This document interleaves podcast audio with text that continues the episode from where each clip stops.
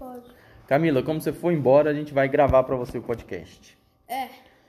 Capítulo 7, comprovação da inutilidade dos passaportes em caso policial. Lembra que a gente está lendo com propósito, descobrir por que, que os passaportes são inúteis nesse caso. Fix, que era o inspetor, tornou a descer ao cais e dirigiu-se rapidamente para o gabinete do cônsul. Senhor cônsul, tenho boas razões para acreditar que o nosso homem está no Mongólia. E Fix contou o que se passara entre o criado e ele a propósito do passaporte. Bem, senhor Fix, respondeu o cônsul, não me incomoda ver a cara deste pilantra, mas talvez não se apresente em meu gabinete, se é quem supõe ser. Um ladrão não gosta de deixar vestígios de sua passagem, e depois a formalidade dos passaportes não é mais obrigatória. Quem que é o ladrão mesmo? O Fix estava procurando o ladrão que tinha roubado o banco, lembra? Ele acha que o Mr. Phileas Fogg é o ladrão. não, ele acha ou ele tá suspeitando? Ué, acha e suspeitar é a mesma coisa. É? É. Ele suspeita, ele acha que o Mr. Phineas Fogg é o, Tipo, o ladrão do Porque banco. pra mim acha é, tipo, falar que ele é. Pra mim, Ah. suspeita é que não tem provas o suficiente, mas tá perto. Tá, acha não é isso. Ele, você falou assim, ele tem certeza. Mas não. Ele acha ou ele suspeita que o Mr. Phineas Fogg é o ladrão do banco. Mas ele quer mais provas, justamente. Senhor cônsul, respondeu o agente, se for um homem esperto como é de ser, virá. Apresentar seu passaporte? Sim. Os passaportes só servem para estorvar as pessoas de bem e para facilitar a fuga dos salafrários. Afirmo-lhe que ele, que o dele estará em ordem, mas o senhor não deve dar o visto. E por que não? Se o passaporte estiver em ordem, não tenho direito de recusar meu visto. Entretanto, senhor cônsul, é preciso que eu retenha este, este homem aqui até receber de Londres um mandado de prisão. Ah, isto, senhor Fix, é assunto seu, mas eu, eu não posso. O cônsul não concluiu a frase.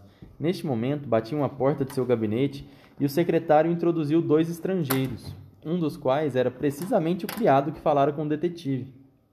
Eram o patrão e o criado. O patrão apresentou seu passaporte, pedido, pedindo laconicamente ao cônsul que, de, que desse o visto. Este pegou o passaporte e o leu atentamente, enquanto Fix, num canto do gabinete, observava, ou melhor, devorava o estrangeiro com os olhos. Quando o cônsul acabou sua leitura, perguntou: É Phileas Fogg? Sim, senhor, respondeu o cavalheiro.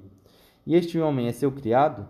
Sim, um francês chamado Passepartout. Vem de Londres? Sim.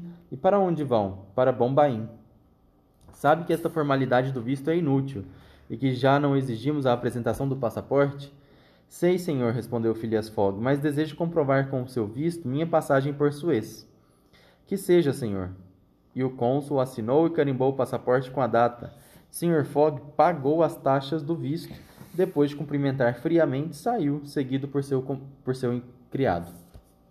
Então, perguntou o inspetor. Tem cara de um homem totalmente honesto, respondeu o cônsul. É possível, respondeu Fix, mas não é disso que se trata. Não acha, senhor cônsul, que esse cavalheiro impassível é a cara do homem de quem recebi a descrição? Concordo, mas bem se sabe todas as descrições. Vou considerar o que me diz, e o criado parece menos indecifrável que o patrão. Demais, é um francês e não deixará de falar. Até mais, senhor cônsul. Dito isto, o agente saiu e se pôs à procura de Passepartout. Enquanto isso, Sr. Fogg, saindo da casa consular, tinha se dirigido para o cais. Lá, deu algumas ordens a seu criado. Mais tarde, embarcou numa canoa e voltou para o Mongólia e entrou em seu camarote. Pegou então a agenda, que tinha as seguintes anotações. Saída de Londres, quarta-feira, 2 de outubro, 8h45 da noite. Chegada a Paris, quinta-feira, 3 de outubro, 8h40 da manhã. Nossa, Então ele viajou, o cara não dormiu. ele dorme. Porque ele tá viajando de quê? De Londres para Paris. Eu vou te mostrar no mapa depois. Depois eu vou te mostrar no mapa, Camila. Mas ele pega um trem e um, e um barco. Então ele dorme, ele não tá dirigindo. Entendeu? Mas se ele não dirigir, ele vai bater. Não, mas ele não tá dirigindo, ele não tá de carro, ele tá de Ah. trem, de barco. Ah! Entendeu? Entendi.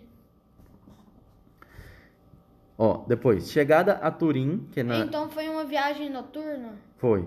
Na verdade, ó, ele saiu à noite e viajou a noite inteira e chegou de manhã. Aí, olha só. Chegada a Turim pelo Monte Sene, sexta-feira, 4 de outubro, 6h35 da manhã.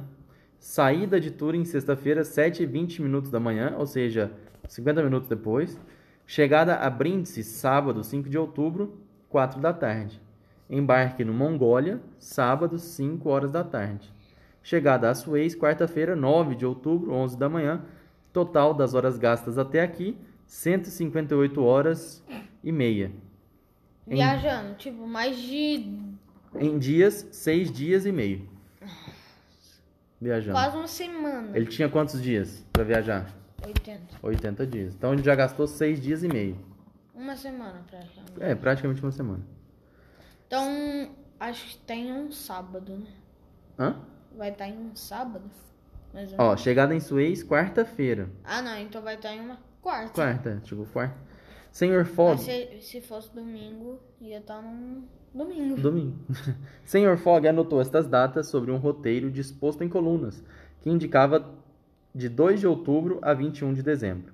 O mês, o dia, as chegadas previstas e as chegadas efetivas a cada ponto principal: Paris, Brindisi, Suez, Bombaim, Calcutá, Singapura, Hong Kong, Yokohama, São Francisco, Nova York, Liverpool e Londres.